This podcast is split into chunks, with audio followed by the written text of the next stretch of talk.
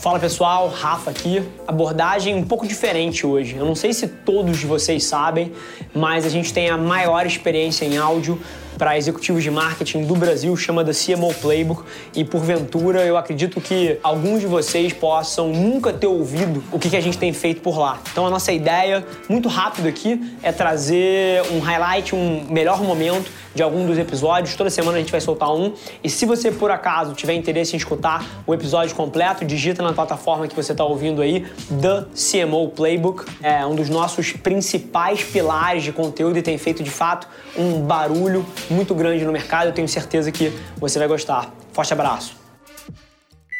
O que você tem visto de mais interessante? O que você acha que tem mudado mais frequentemente? E dado o ano que a gente passou nos últimos 12 meses, o que você acha que acelerou? O que você viu funcionar melhor? Dá um pouco de textura pra gente dentro dessa tríade aí. Legal. Essa pergunta é ótima, né? E, e olhando tudo, né? Infelizmente a gente continua em casa ainda, né? A pandemia, não, não quero tocar nesse assunto aqui. Mas dentro desses 12 meses, né, se não fosse internet, se não fosse cloud, a gente não ia conseguir estar tá trabalhando. Né? Então, claro que tem a parte de cybersecurity, tem a parte de inteligência artificial que ainda estão tá começando, e aí depois vou dar um dado sobre isso. Então, a, a, tecnologia ela se tornou core, a internet se tornou um meio principal, um dos meios mais principais. Né? E aí, quando a gente olha, a, sei lá, no comecinho dessa curatura que a gente está vivendo, né? Tem um meme muito bacana que eu gosto que falou que uh, quem mudou, né? Quem fez a transformação digital, né? Foi o CEO, foi o CFO, foi o CMO, e aí aparece a questão do Covid nessa questão. Não era novidade nenhuma para nenhuma empresa que você precisa investir em digital, tá? Não era novidade. Né? E, e eu posso dizer isso porque eu estava em outra cadeira antes que atendia muito pequenas e médias empresas e grandes empresas também. E a gente, conversando com os clientes, entendia que, poxa, eles sabiam que digital era importante, mas não tinha, talvez, a base necessária e também não tinha a necessidade que hoje a, a, todas as empresas precisaram ter. Diferente mudar quando precisa mudar antevendo, né? Exato. Infelizmente, a gente só muda realmente quando você precisa. Poucas pessoas mudam olhando e falando, poxa, aqui faz sentido, deixa eu começar e deixa eu olhar para isso e já deixa eu me preparar para o que vem esse turbilhão. E aí teve algumas empresas que fizeram isso muito bem, né? tanto no Brasil como global, não vou citar aqui as empresas, mas muitas empresas, e aí você pode ver por estoque, teve um boom né, do e-commerce, teve um boom de comunicadores como Zoom, entre outros, que estavam preparados para isso. Tá? Então, essa necessidade mudou muito. E por ter a necessidade, as empresas começaram a entender que a tecnologia ela precisava estar andando lado a lado com o negócio. Tá? E, de novo, não é novo isso. Grandes empresas já andam business e negócio e tecnologia muito junto, né? Mas essa questão de andar junto hoje eu chamo de muvuca, né? brincando do VUCA lá, do fenômeno e do conceito que foi cunhado lá pelo Exército Militar, mas eu chamo de muvuca porque tá, agora está tudo junto e misturado e você tem que sair do outro lado e você tem que entregar satisfação uh, melhor para o cliente e você tem que ter um retorno rápido para o teu business, né? E aí toca nos três pontos que você citou, né? Cloud, de novo, se não fosse a cloud a gente não estaria aqui, se não fosse a internet a gente não estaria uh, conseguindo trabalhar da forma que a gente está trabalhando e claro, se não fosse dados e inteligência artificial, essas empresas não estariam no patamar que estão as empresas que conseguiram fazer essa mudança até o momento. Tem empresas Sim. que não conseguiram fazer essa mudança ainda? Tem empresas, né? Precisa contratar só a IBM para fazer essa mudança? Não, não necessariamente, né? Você tem várias tecnologias acessíveis para pequenas empresas e para as médias e para as grandes empresas. Né? Sim. Agora, o que toca a IBM você falou muito bem, né? A gente mudou o mundo e vem mudando o mundo há mais de 100 anos, tá? Eu lembro quando eu comecei a companhia dois anos e meio atrás, assim, a conversa de social, de content, ela não penetrava sala de board nenhum. CEO nenhum sabia que raios era isso. Ninguém tinha Instagram, ninguém produzia conteúdo no LinkedIn, isso três anos atrás. E é impressionante como essa conversa transformou e hoje em dia todo CMO tem essa mistura de left e right brain, de, de, design com dados, de criatividade com dados, que você falou, senão o cara não respira, e senão a companhia afunda. Então é curioso, é, é só um challenge que eu faço para todo mundo que está ouvindo a gente, porque o discurso e o artigo de LinkedIn eu acho que todo mundo já fez nos últimos dois meses.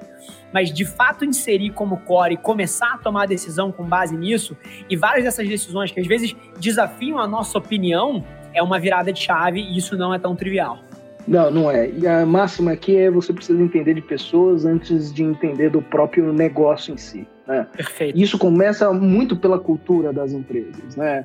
Infelizmente, a gente ainda é cilado, é fragmentado, né? As empresas mais tradicionais são assim. A gente está mudando, né, da, da velha economia para a nova economia, modelos né, de gestão totalmente novos, né, muito mais colaborativos. Eu, quando comecei, eu, infelizmente, tive chefes que não queriam que eu subisse, que não queriam colaborar, que era o gênio solitário pensando, você fica quieto e faz o que eu falo, e faz o que eu mando. Infelizmente, é assim. E hoje não cabe mais isso, né? Então, assim, você tem departamentos muito bem conectados que não estão conectados no seu dia a dia, mas no organograma ficam conectados. Aliás, lembrei de um ponto aqui, Rafa, não sei se você sabe. Aquele desenho do fluxograma que a gente conhece, sabe? O CEO, os VPzinhos, Sim. os diretores, foi criado em 1970, cara. Em 1970, aquele modelo. E hoje não tem mais match, não tem mais fit para o que a gente precisa, da velocidade que a gente precisa. E da velocidade não só que o mercado, mas que o teu cliente precisa. Né? Então é uma mudança realmente radical. E aí você coloca dentro dessa mudança de, poxa, eu sempre fiz assim, e o que eu mais escutei nas empresas, né? Ah, mas ela sempre foi assim. Sempre foi assim, é sempre foi desse jeito. A gente é assim. Cara, legal.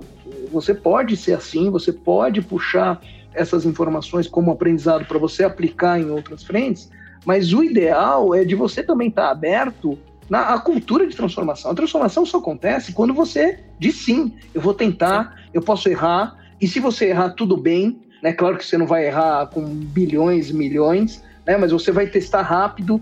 Eu sempre falo para o meu time, o ovo parou de pé, o ovo está de pé, opa, aqui então tem alguma coisa. Então vamos agora tentar escalar, vamos tentar ampliar.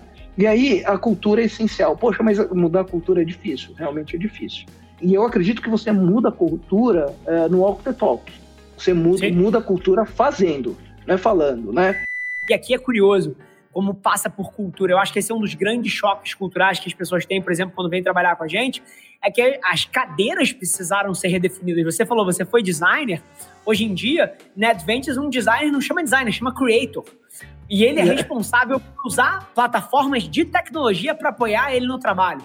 Então a interface dele muitas vezes não é com um redator, é com uma peça de tech, é com algum software que ajuda ele a tirar a melhor referência possível, a melhor insight, se é o cachorro, se é o avô, se é o azul, se é o amarelo, ou qual é a tensão cultural que a peça dele precisa tratar.